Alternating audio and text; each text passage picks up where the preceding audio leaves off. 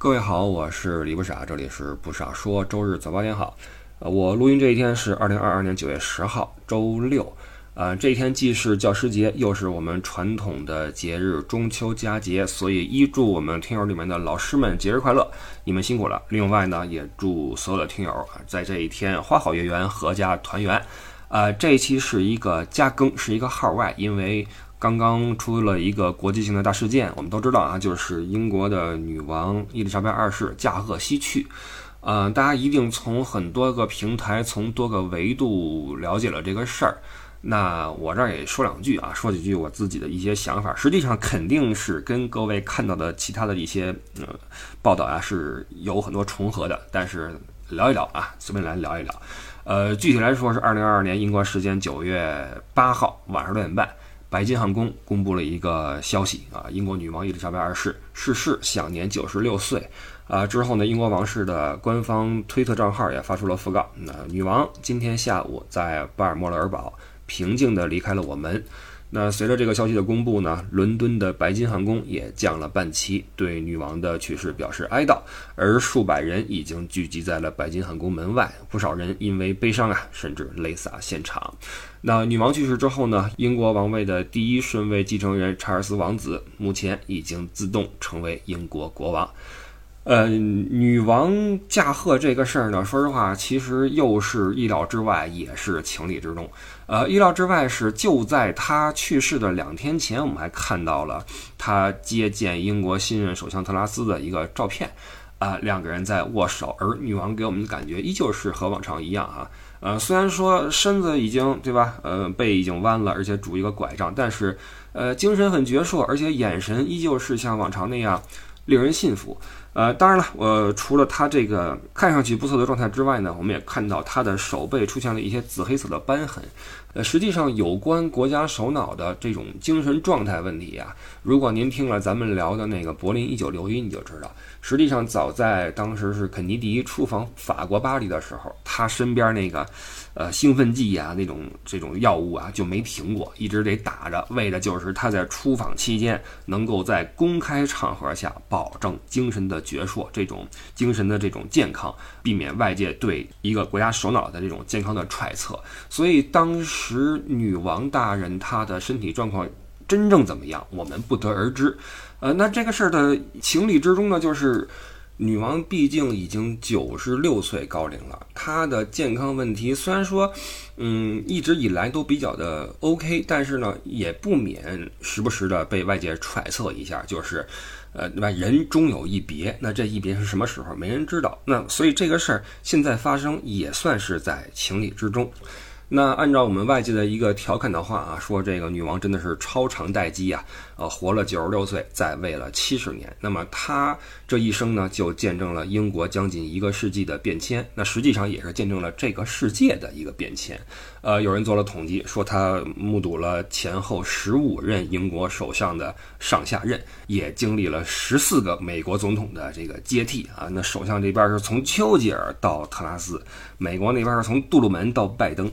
丘吉尔跟杜鲁门都是我们看历史书里边的人物了啊，被这样一位老人给串联起来，可见历史在他的眼前，犹如被按下了快进键一样啊！将近一个世纪的过眼云烟呀！你想吧，从希特勒的崛起啊，原子弹爆炸啊，冷战，柏林墙的建立和倒塌，苏联解体，然后殖民地独立，香港回归，新冠疫情，俄乌战争，等等等等这些。大事儿、小事儿啊，都印在了他的脑海里。不知道他在离世之前，呃，对这个世界是怎样一种看法啊？有人说，女王呢，她代表着英国王室最后的辉煌。那么她的离去也，呃，或许意味着一个时代的终结。那我觉得这个话挺对的，因为所谓这个时代是什么意思呢？我的理解是，这个时代是一种秩序，呃这个秩序缔造于两次。大战之后啊，它是与欧洲的历史动荡啊一脉相承，然后又是以欧美国家的这种政治活动为主导建立的一种世界秩序。那么这个秩序呢，在目前来看正在瓦解当中。那么我们面对的是传统强国的呃，我们说利有不待，或者说世界政局的动荡不安。呃，我们也看到了在世界范围内新兴势力范围的崛起，一个新的秩序正在诞生。那么这个新的秩序里面可能孕育了无限的希望，但是也可能暗藏了无限的杀机。但是这一切都和我们，嗯，不是我们啊，就是说大家理解啊，就是都和。这位老女王无关了，呃，这块我我我插一句话啊，就是为什么我当时说我们的女王这块我有点谨慎，因为这个我看，呃，这两天有这么一个声音，就是首先是朋友圈什么的啊，很多人在刷这个事儿，在聊这个事儿，说哇女王过世了，有人就不满了，说哎这个这一天也是我们敬爱的哎有些人的这个这个纪念日，那为什么你去祭奠一个殖民帝国的女王，你不祭奠我们这位什么什么人？哎，我觉得这个这么说也没什么必要。我认为多数人对女王的这个这个聊这事儿啊，并不是一个祭奠或者是一个一个一个痛心，多是一种感慨或者唏嘘。就这里边的这种唏嘘是多于悲痛的。我们唏嘘的是，呃，一个世界政坛的风云人物的离世，也唏嘘他所处的这个时代的完结。那所谓这个时代，就是刚才我说那个世界秩序。有一个外媒的文章。副标题是这么说的：说一个从我们出生开始就一直稳定存在的事物消失了。多数人啊，对于现在我们听节目的，我恐怕是绝大多数人。我们自打出生起，呃，伊丽莎白二世的老人家就已经跟那儿坐着了啊，他一直是一个稳定的存在。那么，这种面对一种我们生活中的某种理所应当的存在消失之后的茫然或者感慨，我认为这个是。女王去世之后，这个世界多数人的情绪的表现，呃，我们来简单的说一下女王的生平，几句话带过啊，因为，呃，英国王室啊，大家知道，从古至今都有一个传统，就是新鲜事儿特多，特狗血，特八卦，对吧？我们过去用大篇幅聊过英国王室的历史，各位可以从不傻说历史那个专辑里面去去往回找。呃，实际上我平时也不怎么关注英国王室的一些八卦，我人也不在英国。就你知道，英国他们有一些报纸，每天除了王室不聊别的啊，王室的谁去哪儿了被偷拍了，王室的谁跟哪儿跟邮件里边跟谁说什么什么东西啊，diss 了谁谁谁，呃，整个王室就是一个大的话题。那伊丽莎白二世她的登基啊，也是啊，继承了英王室的一个传统，非常富有戏剧性。啊，她是出生在一九二六年的四月二十一日，生在英国伦敦，当时是叫伊丽莎白公主啊，是长女。那父亲呢是乔六啊，乔治六世。当时的英国国王是他的爷爷乔五。那实际上伊丽莎白她跟这个王位是不沾边儿的，因为他的爷爷乔五之后呢，英国国王是爱八啊，爱德华八世来担任。结果到了一九三七年。我们之前聊过这个啊，不爱江山爱美人。这个爱八说这呃王冠我不要了，我勇敢爱，这这我不玩了，对吧？这个谁爱来谁来。结果这爱八的弟弟乔六就来了，乔六成为了呃英国国王。那么理所当然的，伊丽莎白也成为了王位继承人。到了一九五二年是二月份，当时二十六岁的伊丽莎白正在肯尼亚访问，呃。刚刚住到了一个树上面的一个就是树屋酒店，结果接到了父亲病逝的噩耗，赶紧就赶回伦敦去奔丧。呃，就有这么一个说法，说上树是公主，下树是女王啊。那因为这个老国王的去世呢，二十六岁的伊丽莎白就这样。成为了英国女王伊丽莎白二世，搬进了白金汉宫。那么她上任之后的初期，实际上是不怎么被看好的。那个时候英国经济也比较低迷啊，战后的一代嘛，丧失了呃那么多年轻人啊，经济比较困难。那时代也在变迁，你比如说你个君主制还能不能持续呢？那你作为王室跟民主的关系怎么拿捏呢？呃，你的王室跟呃政府跟议会怎么保持相互的制衡，都是一个难题。呃，但是从现在来看，从大家对伊丽莎白过世之后的评价来看，我觉得世人还是普遍认为这位女性，呃是非常出色的，完成了她的职责。不论是作为一国的，哪怕是名义上的首脑，还是作为。一个举足轻重的世界政坛的知名人物，还是作为一个家庭的家长，我认为他做的都很好。当然，这个家族嘛，他们家内部的事儿很多是挺难看的，是吧？但是家家有本难念的经，谁敢说一辈子家里边没点破事儿呢，对吧？所以你从时代的角度看，从国家的角度看，从一个人的角度看，我认为他做的都挺好。当然了，他也经历过一些危机，呃，当然都是那个大面上的了，比如说九二年温莎呃城堡失火，完了两个儿子。跟一个女儿先后陷入婚姻危机，包括九七年戴妃车祸，这是一个大危机啊！当时戴妃的那个受欢迎度太高了，呃，导致人们把矛头全都指向了王室。那呃，伊丽莎白也因此做出了一些让步。呃，包括二零二二年，呃，三儿子安德鲁卷入了性犯罪的丑闻，都是一些王室的危机。但是我认为他还算是一一化解了，而且他。呃，工作到去世前两天的这个事实也告诉我们，他并没有让自己沦为一个名存实亡的一个吉祥物，或者沦为一个单纯的老百姓的谈资。呃，实际上以女王为代表的英国王室一直是英国人心中一个很重要的存在啊，不只是一个一个谈资了。那我觉得英国人心中对女王。呃，我猜测，调侃是有，评价是有，但多数也是充满敬意的。我看了一个数字，说女王作为一个公职人员，呃，而且你注意啊，她这个公职人员是没有退休那一天的。她，你既然是女王，英国女王，那你这辈子都要为英国工作。呃，到二零一五年，她八十九岁的时候，全年出席公务三百四十一次；二零一八年九十二岁的时候，全年出席公务二百八十九次。我觉得一个女王九十多岁了，还这么频繁的，呃，代表国家去出席一些活动，那我觉得她还是做到了像她所承诺的，说我要毕生效力于这个国家。我认为这算做到了吧？呃，而且我觉得他已经是这个世界的政坛里面很少有很少的负面新闻或者污点的人物了。呃，尤其是他在位七十年，你要注意到啊，就是你一年不犯错容易，十年也还 OK，你七十年不犯错，我认为这就不只是运气问题了。我认为这说明他有这个能力和格局来做这个位子，因为他在位的这七十年，嗯。不仅是世事变迁，我们刚才说了，那也是人类技术飞速进步的一个七十年呀。那飞行器的迭代、电脑的诞生、互联网的诞生，对吧？新能源呀，什么 DNA 技术呀，人类登月呀，种种科技在改变着我们的生活，也改变着我们的思维。那实际上，对于一个政权来说，你如果把握不住新时代的节奏的话，你自然会被替换掉。那么，女王，你知道这个这个身份本君主制本身就是旧时代的产物。那你带着旧时代的专制的名号，你从电子管时代登基，在芯片时代谢幕，这中间的呃这个因为科技啊和思想的转变带来的这种外界对一个君主的要求的差异。一定是非常非常大的。就过去我们对君主的要求跟现在是完全不一样的。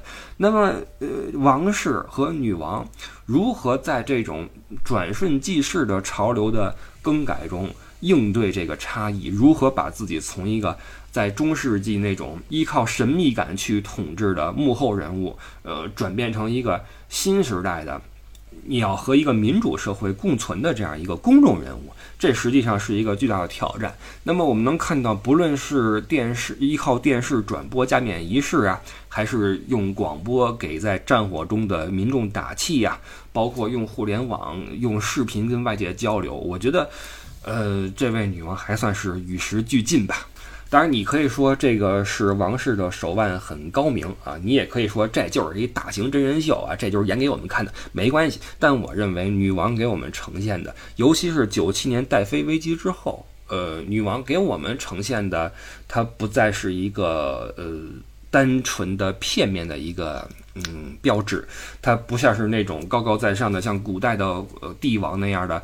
自我营造神秘感的君主，而是他一边可以维持着欧洲传统王室的尊严，另一边又可以以一个嗯比较有亲和力的形象出现在公众面前，跟公众有一个嗯恰到好处的互动。所以，我们经常能看到一些关于女王的，你说段子也好，或者是恶搞图片也好。但是，玩笑归玩笑，我认为多数人谈到老女王，嗯，心里面对他的感觉是还是有充分的尊重的，因为他是一个，呃，既庄严又神圣，但是。又给人很多亲切感的这么一个，仿佛是邻家老太太这么一个形象的人物，就是她非常好的融合了君主，就是传统君主的所谓神圣不可侵犯性，以及新时代，呃，你作为一个国家符号的大众娱乐性，他把这两点结合特别好。我认为这个一定是他个人魅力和能力的一个体现。那这也是他在位七十年。呃，无人能够替代的一个政治财富，所以我会有一个想法，就是我怀疑，当英国王室失去了这样一个在外界眼里面理所应当且令人信服的存在的时候，他的后继者，他的继承人，你不论是查尔斯还是再往后的这个继承人，还能不能为王室保有这样一个？又体面又有风度又令人信服和尊重的形象呢？我持怀疑态度。就是在呃老女王走之后，王室在外界的质疑声中还能走多远？包括会走向哪个方向？这都是一个话题。那实际上很多人都会有一个疑问，就是西方不是民主社会吗？民主社会怎么能够存在王室呢？民众为什么会为王室买单？这个事儿的答案有很多种啊，有的说王室的存在是给议会一个权力制衡，让这个议会不能为所欲为；也有的说呢，王室是代表了欧洲旧时代的一个传统，就在这个日新月异的新时代，嗯，欧洲人，你要知道，欧洲它的历史也是很悠久的，他对中世纪的那一套，其实内心中还是有着一种。还是有着一种尊崇吧，他内心需要一个角落，就是让一些人替我们去践行这些古老的传统。那也有一个说法呢，说这个议会制也不是什么那么完美的制度。那么人们在议厌倦了议会的吵吵闹闹之后，呃，也会觉得，哎，有个王室也没那么糟。我觉得这些说法其实都成立，而且我个人也确实觉得欧洲人。还真的是需要一种，呃，对历史的那种追忆，尤其是英国人。你你你可以换位思考一下，就是我们作为中国人，我们也辉煌过呀。我们，呃，一说就是梦回唐朝，是吧？我们巍巍大汉什么的啊，我如何？哪怕我大清呢，对吧？我大清一开始也行，只不过那不是我们汉族政权，那么之后也被我们汉族给同化了嘛，也是我们汉人的天下。那时候人说了啊，我们大清朝万万年，我们会有一种追忆往日荣光的冲动。对吧？我们辉煌过，要不然为什么现在年轻人穿着汉服在街上溜达呢？那你你你说英国人他也有这种心理啊？我们大英牛的时候那日不落呀，我们的女王是世界上十几个国家的女王，你们都是附属国是吧？全世界都说英语，我大不列颠万万年，人人他们也会这么说，所以他们也有这种内心中对这种传统的荣光的这种追忆。所以当那个时代的符号就是王室或者。国王或者女王，当这个符号或者这个体系能够与我们现代的这种政体所融合，且能够填充我们内心的一些需求的话，那它的存在也好像没有那么过分啊。那有人说，这玩意儿你王室花的是你们的钱呀，民脂民膏嘛，对吧？呃，这个事儿呢，其实也两说，因为王室也是有造钱的能力的，因为王室是有家产的。你别忘了，那边的革命没说你你这个啊没没了，这个就就充公了没有？那嗯，该是你的还是你的？所以你想吧，这么多朝代虽然变迁，那你你你地产，你那些财宝总留下来了吧？所以王室它可以运营嘛，那么多产业，你地皮也好，什么这个集团那个什么集团，你去运作嘛，挣的钱还是王室的钱。而且王室它本身也是，它本身就是隐形的财富。你想一想，你去英国旅游，你去不去伦敦？你去伦敦，你去不去白金汉宫？为什么去？你还不就是看那个女王在不在家？看看你你你熟知的那些八卦人物，哎，今天出不出门？你看不看那卫兵换岗那个帽子是吧？你这都是英国的一些标志。换句话说，这个王室啊，实际上是英国早在互联网普及之前就已经营造出的一个世界级的超级大网红，这一大 IP，对吧？这可比那个。我们说论权势，教皇了不得，但我觉得女王的这个 IP 比教皇好使。那我们知道那个时代就不说，在这个时代，流量就是钱呀。这王室是真有流量，那随便他王室的，呃，谁谁谁一结婚，或者谁上个什么真人秀节目，或者谁出来说句什么话，这都是钱，对吧？不论是旅游收入也好，还是什么收入也好。他们都有给英国造制造财富的能力，所以你说他们每年花了英国国库多少钱？嗯，肯定是花，但是可能没到伤筋动骨那个那个时候，所以这个可能就解释了为什么王室在存在的这个这个实际操作的层面上还是能够运作起来。但这里边有个前提，就是你得有一个人能镇住。外界的质疑，因为肯定有人会说嘛，那你花了我哪怕一分钱也是钱，这性质上在这摆着嘛，这这不对嘛？我为什么养你呢？对吧？肯定会有质疑。那么，当这个王室有一个呃，不论是从功德、从私德、从履历、从性格、从哪怕从呃颜值上都能够镇住质疑声的人存在的时候，这个问题就不是问题。但是。呃，这个人你们都知道，我说的是女王。但当这个 IP 没了的时候，下面的继任者还能不能扛住王室这个大旗？我认为是一个很大的问题。我们知道，公众的目光永远是最苛刻的，而伊丽莎白二世她的形象是如此的完美，我觉得是几近完美。